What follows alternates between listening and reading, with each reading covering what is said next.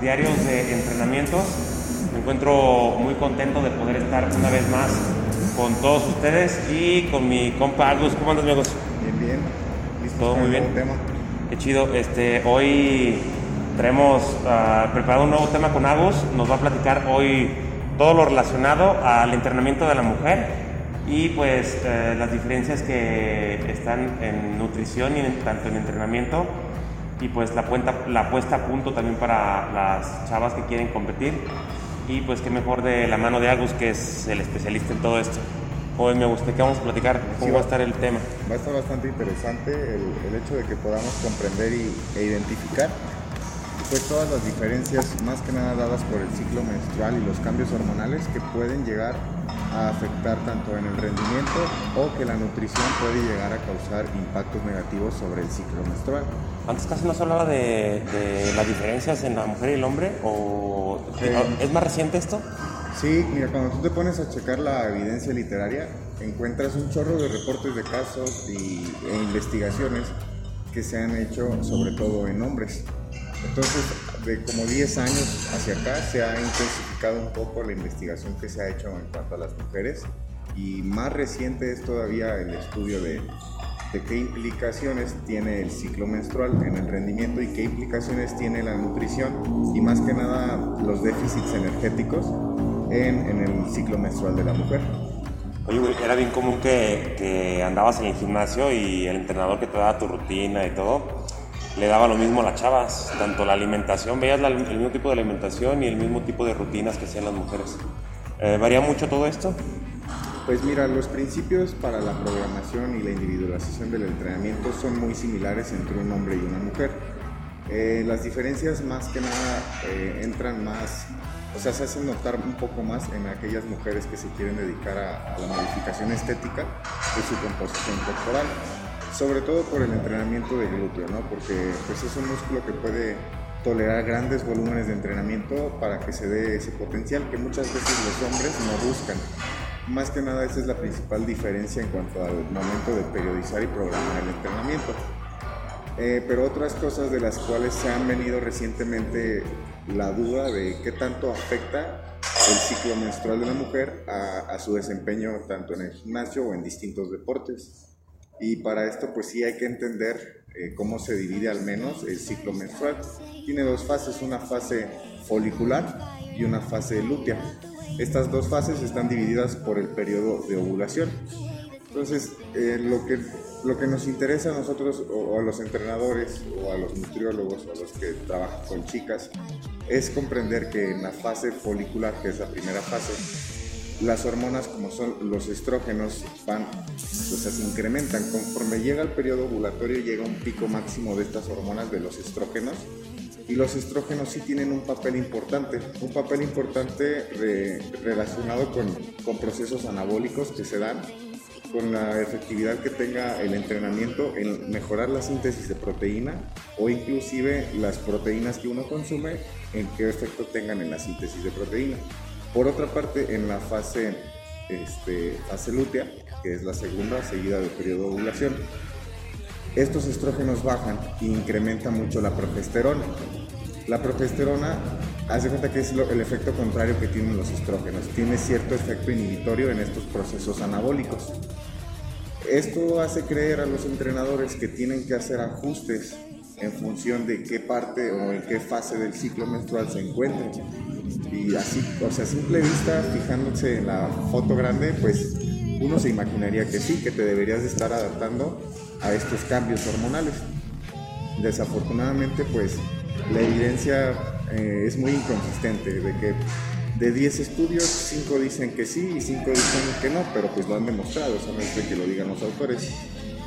Y estas diferencias se dan mucho por, pues, por la calidad de cómo hacen esos estudios, la calidad metodológica. Una de las principales limitaciones es que pues, las mujeres no están conscientes el, el día exacto en el que empieza el ciclo menstrual, entonces desde ahí ya puede ser una limitación para estos estudios.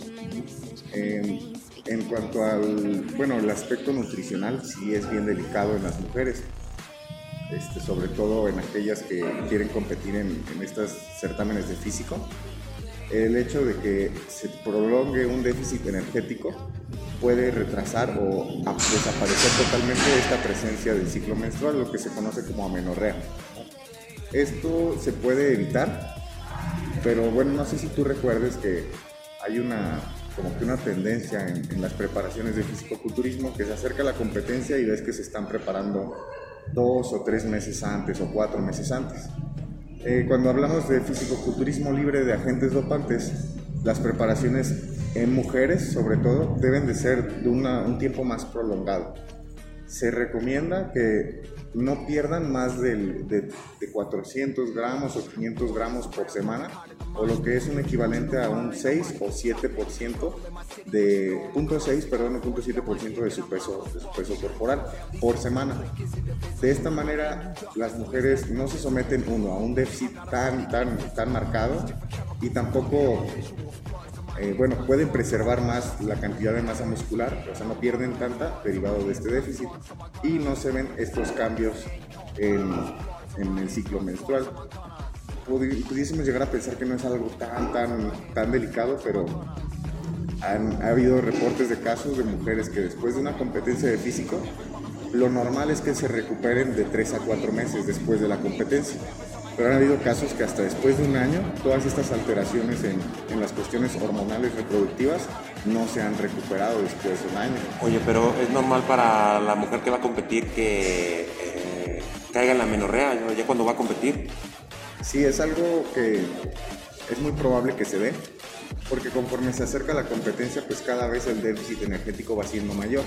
Y no solo eso, el, volumen de entrenamiento también va siendo mayor. Las mujeres tienden a añadir mucho, mucho cardio, muchas horas de entrenamiento en el gimnasio y esto pues nos lleva a la aparición de este, antes se le conocía triado del atleta femenino, pero ahora ya es un síndrome de deficiencia de energía relativa. Se le cambió el nombre porque pues esto también se, se suscita en, hombres, ¿no? En, masculinos. Oye, ¿y qué es lo que, lo que causa la menorrea? O sea, el déficit calórico o los bajos niveles de grasa o el alto estrés en el entrenamiento, todo esto, o todo el conjunto. Es el conjunto de todo, como bien dices, es un ente porque puede ser causado por una de esos tres o por los tres en conjunto.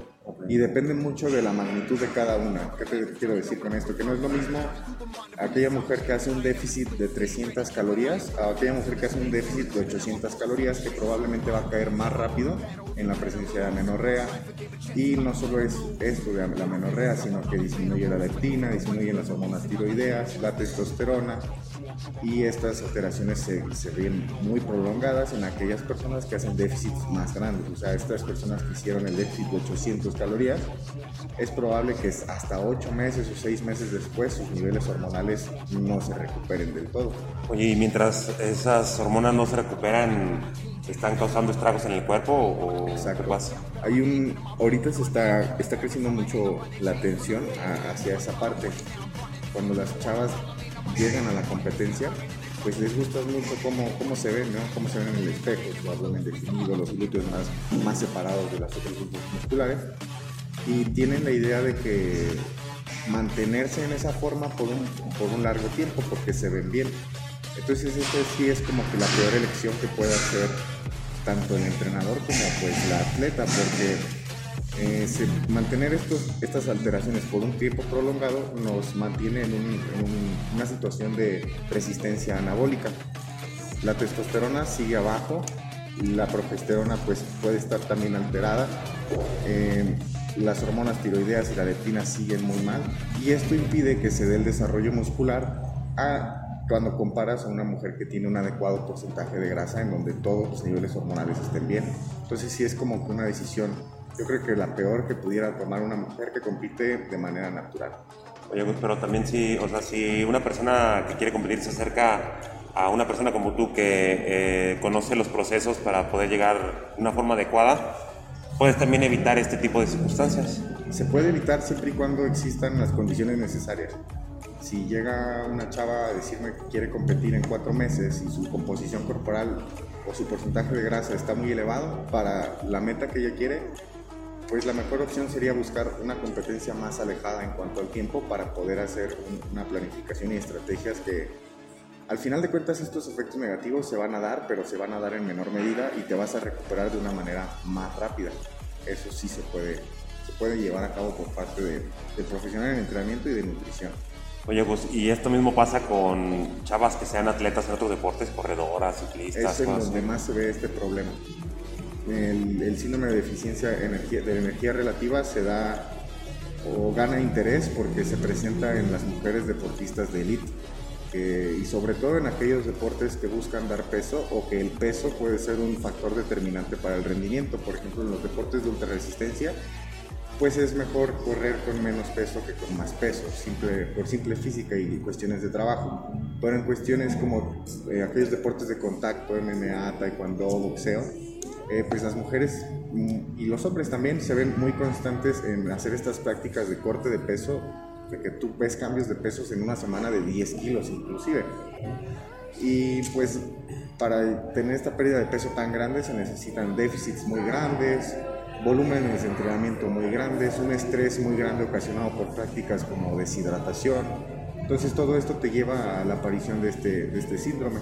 Y hay que entender que un síndrome es, está caracterizado por la presencia de varios síntomas al mismo tiempo y están relacionados con, con, una enfermedad. En este caso los síntomas principales son las alteraciones hormonales, este, esta resistencia anabólica, cambios en el estado de ánimo, inclusive se ha visto asociado también con depresión y tiene mucho sentido, pues si estás mal hormonalmente, probablemente a nivel del sistema nervioso central ya no estés generando las mismas pues moléculas relacionadas con el estado de ánimo, la serotonina, todo eso.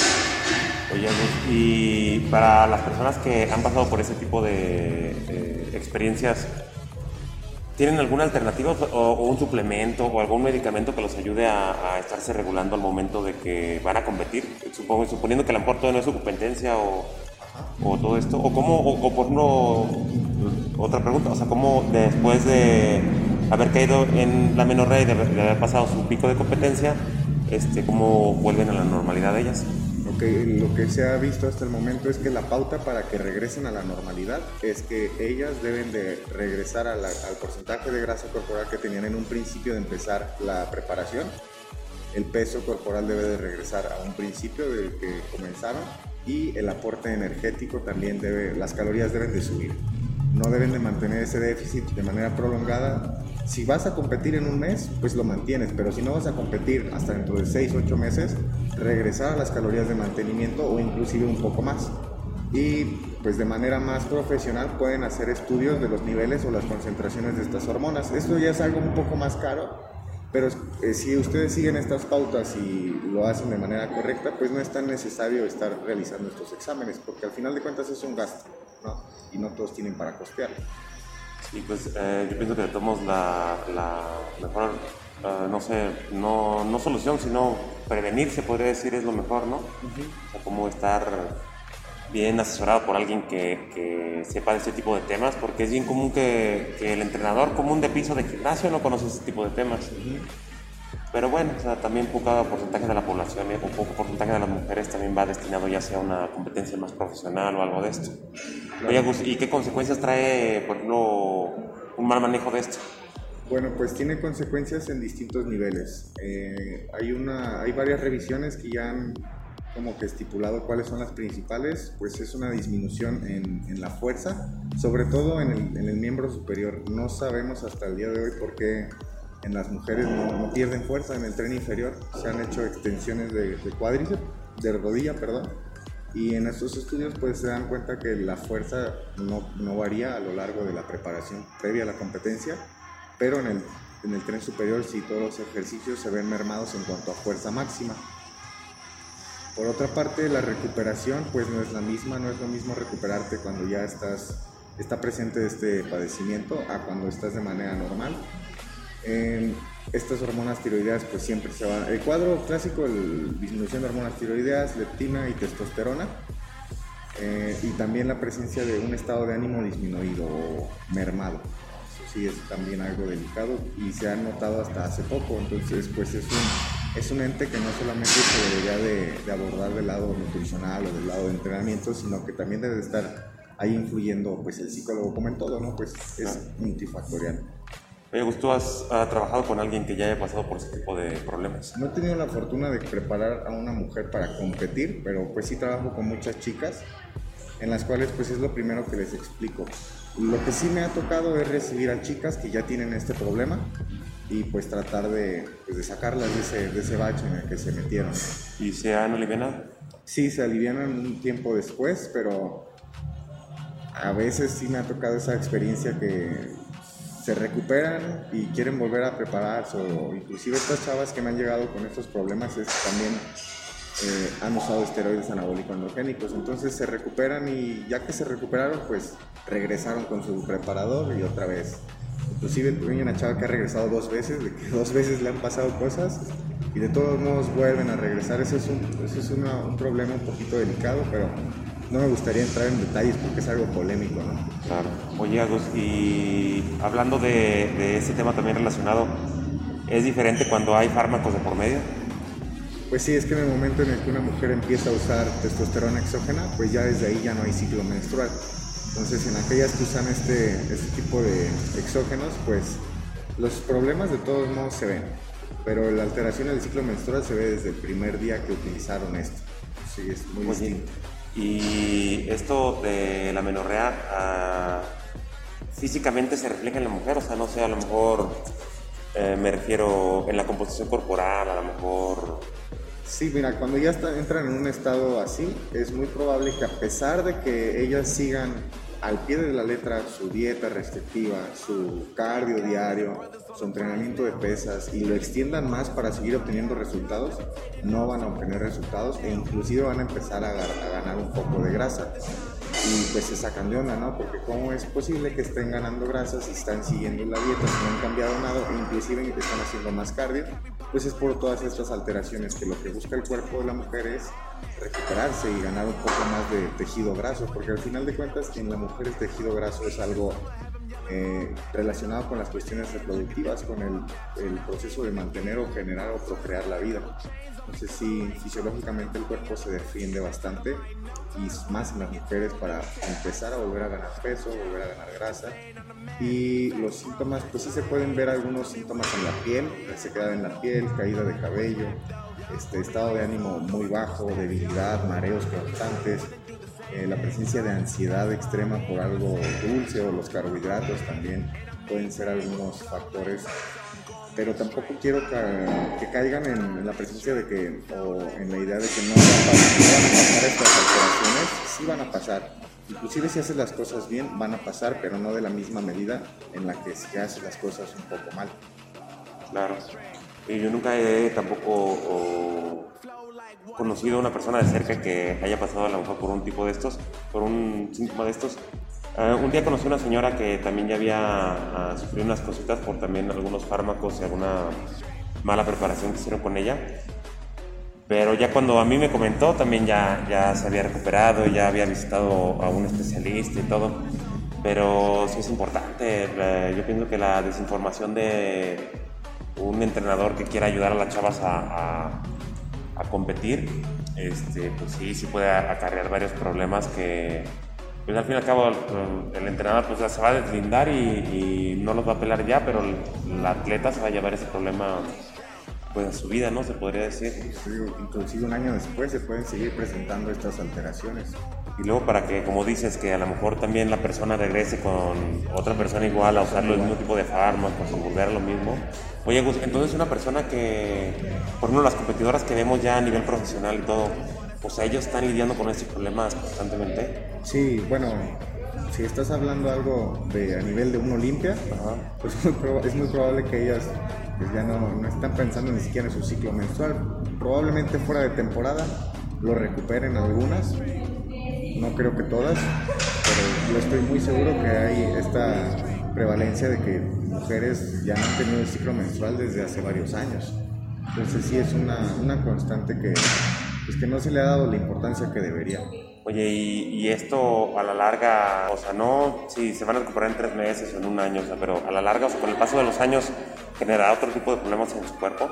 Eso es algo que se, quiere estudiar, ver el efecto negativo de la presencia de este síndrome de manera prolongada, pero pues se necesitan hacer estudios a largo plazo que le den seguimiento o estudios retrospectivos que les pregunten en cierto punto actual qué ha pasado atrás, ¿no? Para documentar eso. Hasta el momento no, no he encontrado referencias de los efectos de la presencia prolongada de, este, de esta patología. Y está, o sea, bueno, yo, yo como pensar, sí. está cabrón, está cabrón, o sea, por todo lo que... Algo que sí, sí, sí, se ve mucho en estas competidoras ya de elite, eh, que inclusive usan fármacos, es la presencia de un hipotiroidismo subclínico.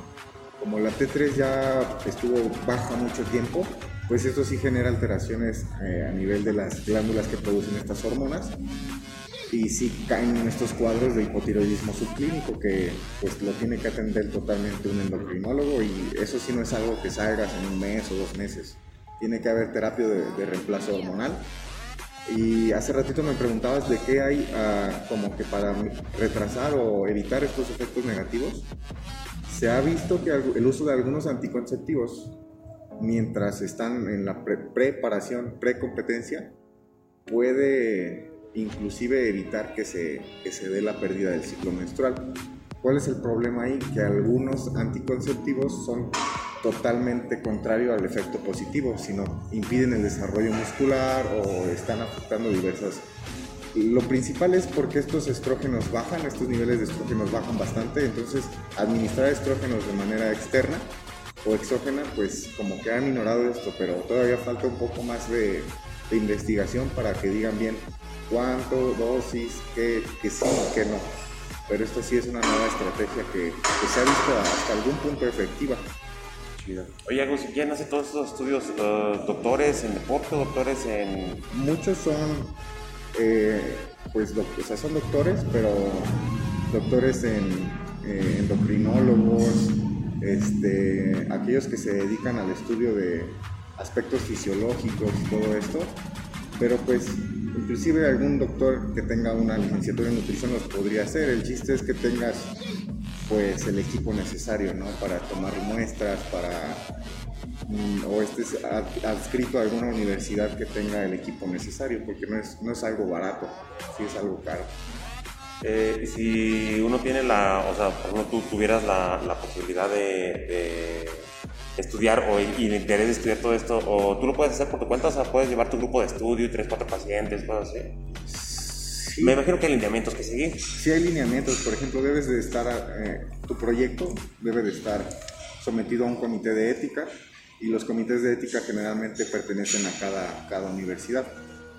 Entonces, pues esa sería la primera limitante para un, un, pues un privado como nosotros. Pero pues hay compañías que se dedican a hacer estudios. Gatorade, por ejemplo, hace varios estudios de nutrición en el deporte y son muy buenos. Oye, pero hacen más estudios enfocados a lo que ellos quieren o a lo que ellos, a los productos sacar. que ellos diseñan, sí, a, a la creación de nuevos suplementos y esas cosas pero pues si uno se adscribe a como docente investigador o profesor investigador en una universidad, puedes estudiar lo que, pues, lo que tú quieras. El problema es, tú puedes llegar ahí y decir, quiero estudiar esto, pero la universidad no tiene los recursos o el equipo para hacer esos estudios, entonces se tienen que apegar a lo que hay.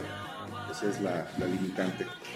Oye, Gus, y entonces regresando al tema este de las chicas, en cuanto a entrenamiento, ¿o ¿varían algo con los hombres o se puede aplicar el mismo tipo de entrenamiento hacia las mujeres?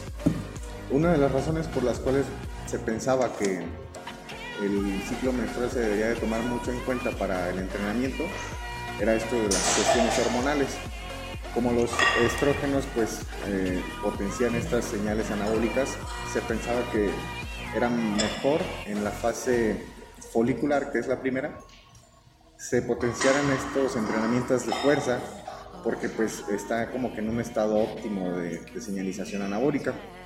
Mientras que en la, en la fase lútea, que es la segunda, se orientaban más a, a, añadir series o añadir repeticiones porque se podían recuperar un poco, perdón, porque podían, las mujeres muchas re, referían que en la fase lútea se sentían como que con más energía o con más resistencia, en lugar de poder hacer 12, hacían 15 repeticiones con el mismo peso, se asociaba a una mayor resistencia muscular. El problema es que los progester la progesterona aumentada no permitía recuperarse a las mujeres en esa fase, o sea, la creencia de los entrenadores era que aumentar las series en la fase lútea iba a ser mejor, pero no tomaban en cuenta que sin los estrógenos no se podían recuperar del todo. Entonces, pues al momento de que se hacen revisiones, que es como que juntar todos los estudios que hay, se dan cuenta que no ha habido mucha variación entre periodizar centrándose en el ciclo menstrual a no hacerlo.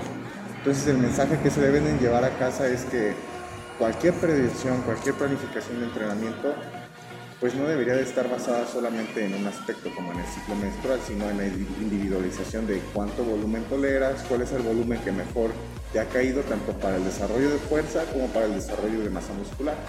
Y esto pues solo se va a lograr consulta tras consulta y preguntándole, indagando, utilizando este, un monitoreo para ver qué tanto está funcionando algo o qué tanto no y hacer los ajustes sobre la marcha.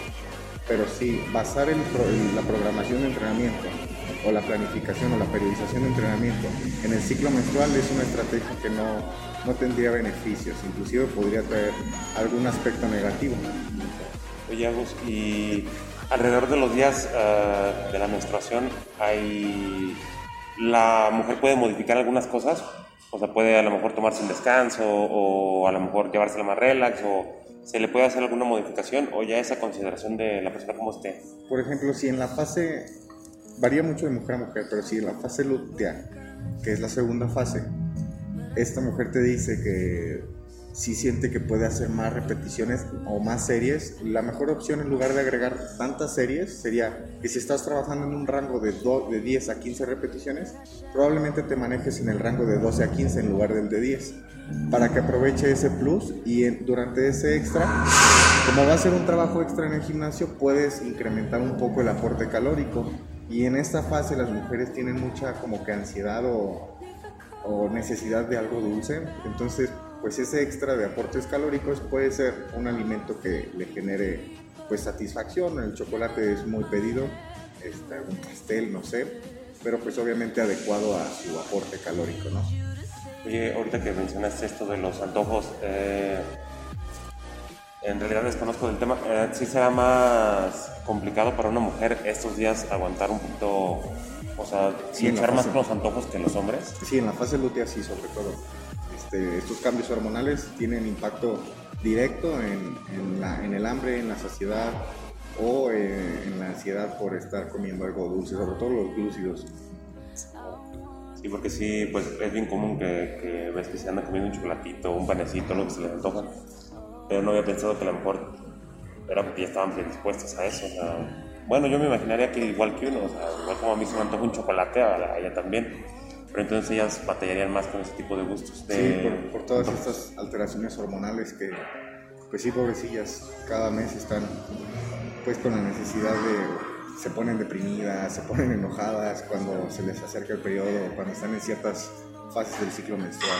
Oye, ¿y esta, eh, este periodo y todo esto puede ir acompañado, por ejemplo, de más calorías si necesitan? Por la pérdida que tienen todas ellas. Es muy individual. Si hay una mujer que te refiere que en la fase lútea o en la fase folicular no hay ningún cambio, pues no, es, no hay una necesidad de hacer cambios ni en el entrenamiento ni en la nutrición, sino seguir el, el programa que se, se, creó desde el principio. Pero si es una mujer que siente que de verdad mejora mucho su rendimiento en la fase lútea y que en la fase folicular pues te orientas un poquito más en la fuerza y en la fase lútea pues puedes incrementar un poco el volumen, pero no mucho porque no se puede recuperar de la misma manera. Entonces, lo que deben de hacer es pues, individualizar cada consulta, estar preguntando, preguntando, preguntando y así pues logras establecer el mejor programa de entrenamiento y de alimentación. Oye, pues, ¿y qué hay con la edad de la chava? por ejemplo, no es lo mismo una chava que está 17, 18 años, alguien que está a lo mejor a los 30, 35 o alguien que se, acerca más a esta etapa también de la menopausia, todo esto. ¿Hay también diferencias en la nutrición y el entrenamiento dependiendo de la, de la edad de la chava? Pues mira, ya después que terminan este proceso de la menopausia, pues ya no es una gran determinante del ciclo menstrual porque ya no está presente. Eh, y además muchas mujeres eh, utilizan esta terapia de reemplazo hormonal y pues ya no es algo que debería de estarte preocupando para programar o planificar el entrenamiento o la nutrición pero en las jovencitas que aún no han presentado su primer ciclo menstrual, ahí sí es muy delicado la nutrición. Por ejemplo, una deficiencia de energía prolongada en una infante puede inclusive retrasar la aparición de su primer ciclo menstrual. Entonces, pues sí, ahí es más delicado el trabajar con atletas femeninas jóvenes o adolescentes o infantes. Oye, o luego lo contrario, a lo mejor no, bueno, a lo mejor no estoy hablando de atletas, pero a lo mejor una persona que también sufre de sobrepeso y tiene una, o es muy joven todavía, que a lo mejor todavía no presenta su, perdón, o sea, a lo mejor muy joven presenta su menstruación, o sea, y dicen que eso tiene que ver también con el sobrepeso, con todo esto. Sí, la presencia del tejido adiposo en exceso eh, también genera una alteración en las hormonas y puede acelerar la, la, primera menstruación en las niñas. Entonces sí es una, una, problemática más relacionada como a la clínica, pero pues también se ha visto mucho la presencia de un síndrome de ovario poliquístico en, en las infantes o bueno, en las adolescentes derivado de la presencia de obesidad también. Entonces sí es pues todo puede influir en, estos aspectos hormonales de la mujer y más el tejido graso. Y entonces si llega contigo alguien que está sufriendo de sobrepeso, lo primero que se trabaja con la persona es tratar de llegar a un peso adecuado. Sí, independientemente de esa mujer o hombre, pues sí es adquirir hábitos que te llevan a llevar a, un peso adecuado y evitar estas conductas restrictivas eh, de manera pues tan excesivas porque pues igual que los hombres nos van a traer nada más aspectos negativos, te vas a estancar y pues el porcentaje de apego o éxito va a ser muy bajo. Claro. Oye Gus, este, ¿qué otra cosa te gustaría añadir del tema de sobre las chicas y su entrenamiento? Pues por ejemplo, lo normal para que ustedes se recuperen después de una competencia de físico, se espera que de 3 a 4 meses ya esté recuperado tanto los perfiles hormonales reproductivos como el ciclo menstrual, que ya otra vez esté estable. Esto solo se va a dar si, ya saben, si regresaron a su peso corporal que tenían al inicio de la preparación, si regresaron al porcentaje de grasa previo a la competencia y si regresaron al aporte energético previo a la competencia. No les recomiendo, si no van a estar compitiendo de manera constante en el año, que se mantengan en un porcentaje de grasa muy bajo o competitivo, porque les va a llevar a esta resistencia anabólica y ni siquiera les va a dejar progresar a lo largo del año. Va a ser un año que van a echar a la, basura si se dedican serio a esto.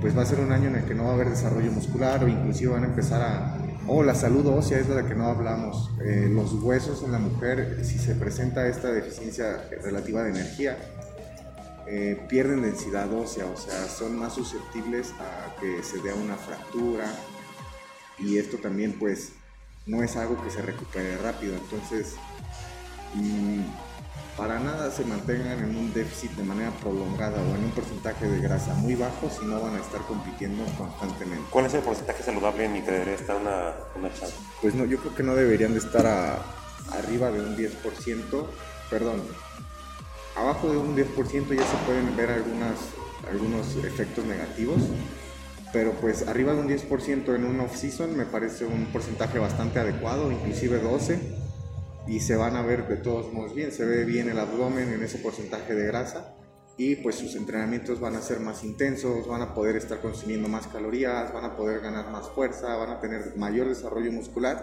porque el entorno hormonal, el entorno anabólico va a estar óptimo en esas condiciones. Oye, por ejemplo, lo que platicábamos hace rato de, si a lo mejor estas personas van a tener algún efecto negativo en el futuro. Ahora que dice esto de, la densidad ósea, este, entonces las personas que, bueno, quisiera razonar que las personas que pasan por esto muchas veces podrían a la larga poder tener algún problema de esto por oxidación, sí, descalcificación, los huesos. Eso es un hecho. Si lo mantienen de manera prolongada, yo creo que es algo de lo que se viera en esos estudios que te digo que hacen falta, que, que lo analizan a largo plazo.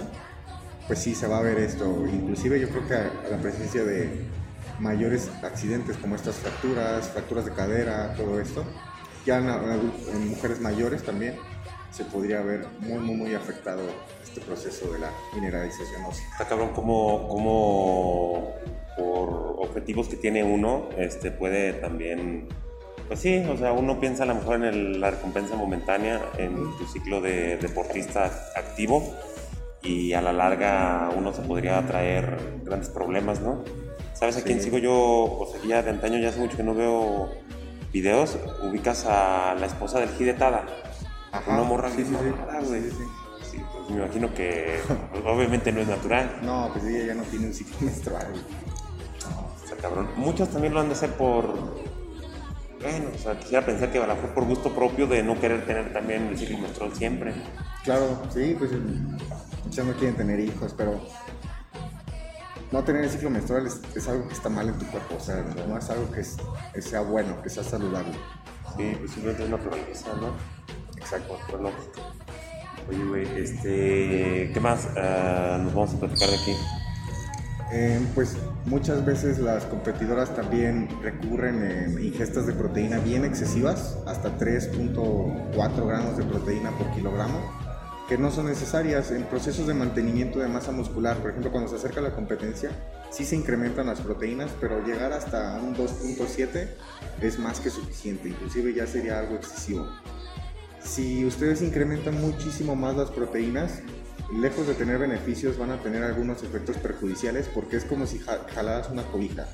Si incrementas más las proteínas, vas a tener que disminuir más los carbohidratos, más las grasas, y los carbohidratos sí juegan un papel bien importante en, en este, estas concentraciones de las hormonas y más en la leptina. Entonces, no es tan bueno ir arriba de 2.7 gramos en una fase previa a la competencia, manténgase en ese límite de 1.8 hasta 2.6, 2.7 como máximo y así van a poder ingerir más carbohidratos que además te van a dar un mejor desempeño en tu entrenamiento.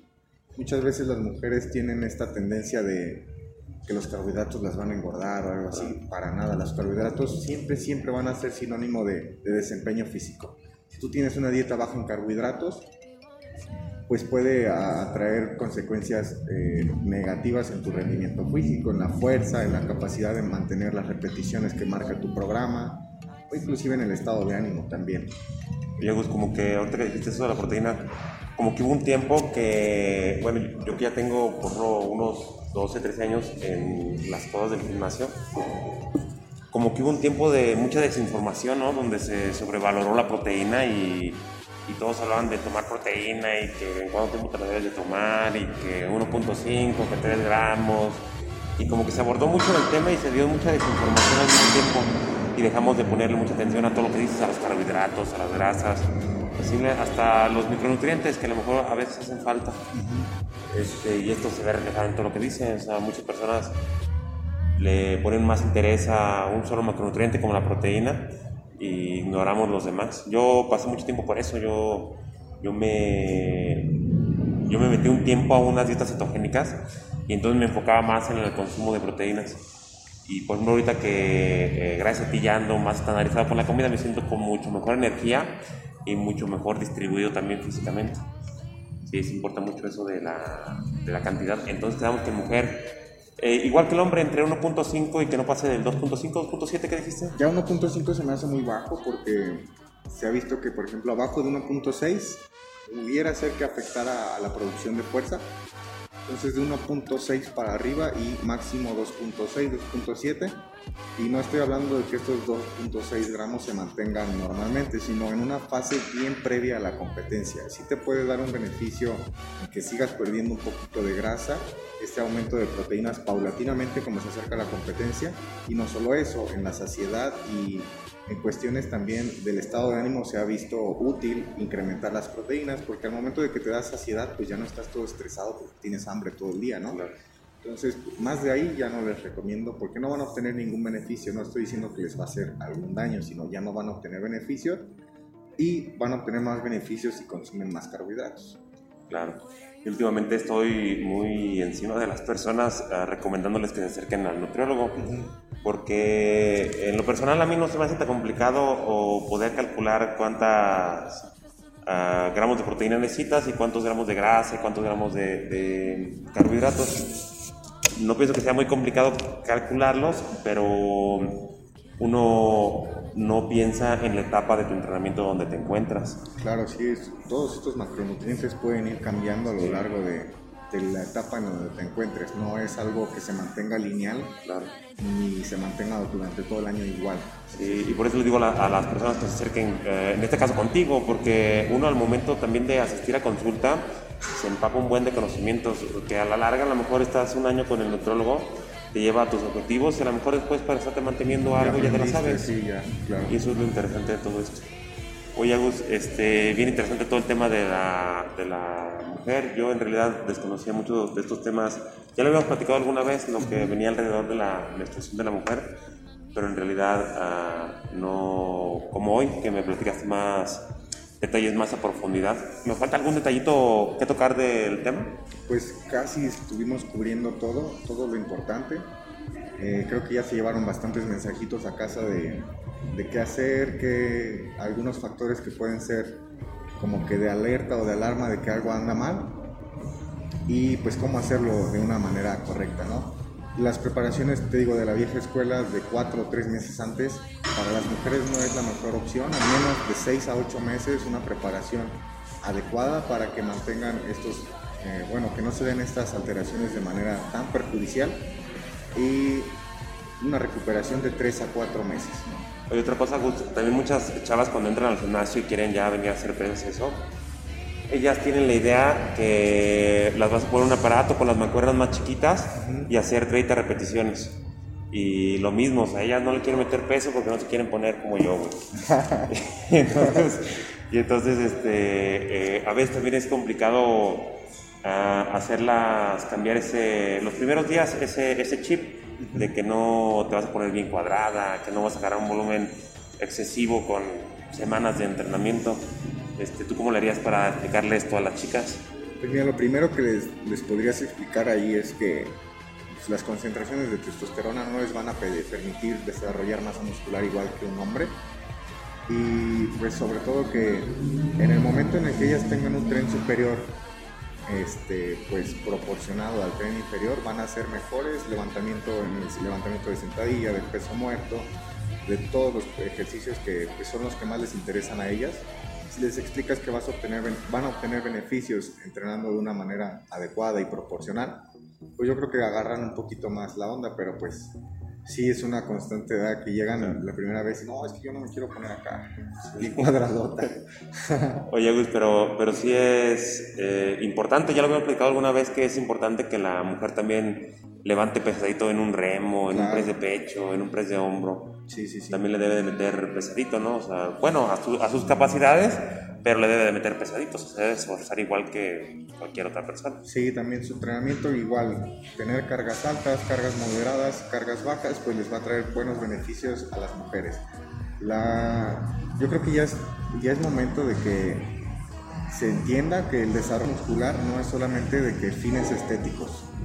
El desarrollo muscular te va a traer una mejor calidad de vida cuando seas un adulto o adulta mayor sobre todo en las mujeres, en las mujeres se da mucho estas alteraciones en la densidad ósea o en la mineralización ósea porque por las cuestiones hormonales, eh, en ellas se da más esto de la osteoporosis, de las fracturas de cadera.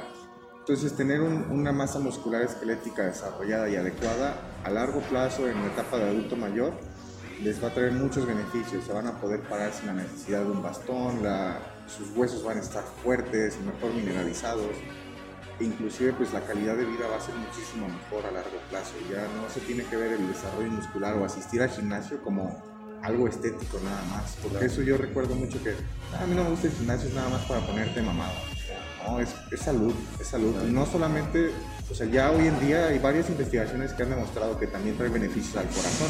Se creía que no tenía ningún efecto en el corazón, pero no, sí mejora o sea, para estos pacientes que tienen eh, hipertensión arterial les puede traer muchos beneficios también venir al gimnasio. No quiero decir que sea lo único, sino un programa adecuado para mejorar tu salud debe de tener todos los aspectos, también el aspecto cardiovascular y de fuerza, pero ya le deben de estar dando este interés que se debe al entrenamiento de fuerza. Eh, en los adultos mayores, aunado a todo esto que te acabo de decir, eh, tanto en hombres como en mujeres se ve mucho la sarcopenia, que es la pérdida de masa muscular y fuerza. Entonces, el mejor tratamiento hasta el momento es el entrenamiento de fuerza para aminorar estos efectos negativos de la, pues el envejecimiento fisiológico. Claro. Oye, ahorita que dijiste eso, también estaría interesante platicar sobre lo mismo que hicimos hoy del entrenamiento de la mujer, pero el entrenamiento a la mujer en personas de la tercera edad. De la tercera edad, sí, sí. Sí, porque, mm, de hecho, ahorita me salió la duda ahorita que dijiste, es una persona de la tercera edad, ¿se puede eh, reemplazar esto que dices de la testosterona para poder tener un mejor desempeño? Sí, ya hay varias terapias de reemplazo hormonal en, los adultos mayores. ¿Y es saludable en ellos? Evitar eso. Pues es que no es como que el uso de la misma manera como lo hacen los fisicoculturistas, son inyecciones a veces mensuales, eh, las dosis muy bajas, no son las dosis necesarias para, para desarrollar masa muscular como lo hace alguien que lo utiliza con esos fines, sino son dosis necesarias para mantener tus niveles de testosterona pues de manera normal, ¿no? Porque conforme vas, conforme vas creciendo van para abajo, a partir de los 30, 35 van para abajo, pero si haces ejercicio, en lugar de que baje así, va a ir bajando así, bien poquito poquito. Imaginé a un coach con el que íbamos de antaño dándole así su papelito y diciéndole, a ver, ¿dónde escribas su yocho? Pero así. Oye, güey, este... No, pues qué chido, güey. Muchas gracias por ah, platicarnos del tema y por darnos todo este contexto de lo que necesita la mujer en su entrenamiento. Pues ya saben, manda, este, también si alguien necesita un poquito más de ayuda y tiene intención de eh, competir, y no solo si quisieras competir, también si quisieras... Ah, llegar a un objetivo físico, eh, aquí está el indicado y pues Agus te puede ayudar. Acércate ahí a sus redes sociales, mándale un mensajito o algo y seguramente él te va a cortar el tiempo que si lo hicieras solo te acercaras con otra persona. Déjanos tus redes sociales, me Agus. Sí, me pueden encontrar en Instagram como de la Rosa Muscle Lab, en Facebook, mi Facebook personal Agustín de la Rosa, mi página de Facebook de la Rosa Fitness and Health y en YouTube estoy como Agustín de la Rosa. Qué chido, vayan a checar las cosas que está subiendo. Sube unos tips bastante buenos para el entrenamiento, en especial para las personas que nos interesa todo esto de la composición corporal. Hace un par de capítulos hablamos con Agus sobre los propósitos de este 2021. De hecho, fue el primer podcast de este año y estuvimos dándote ahí unos consejos para las personas que recién ingresan y cómo poder alcanzar tus objetivos de una manera más uh, fácil. Y pues creo que es todo por hoy, mi Agus. Este, muchas gracias por haber estado con nosotros otra vez. Hombre, nada. Vamos a estar aquí en otros capítulos más adelantito con otros temas igual de interesantes que este. Espérenos y pues aquí andamos, chavos. Cuídense mucho.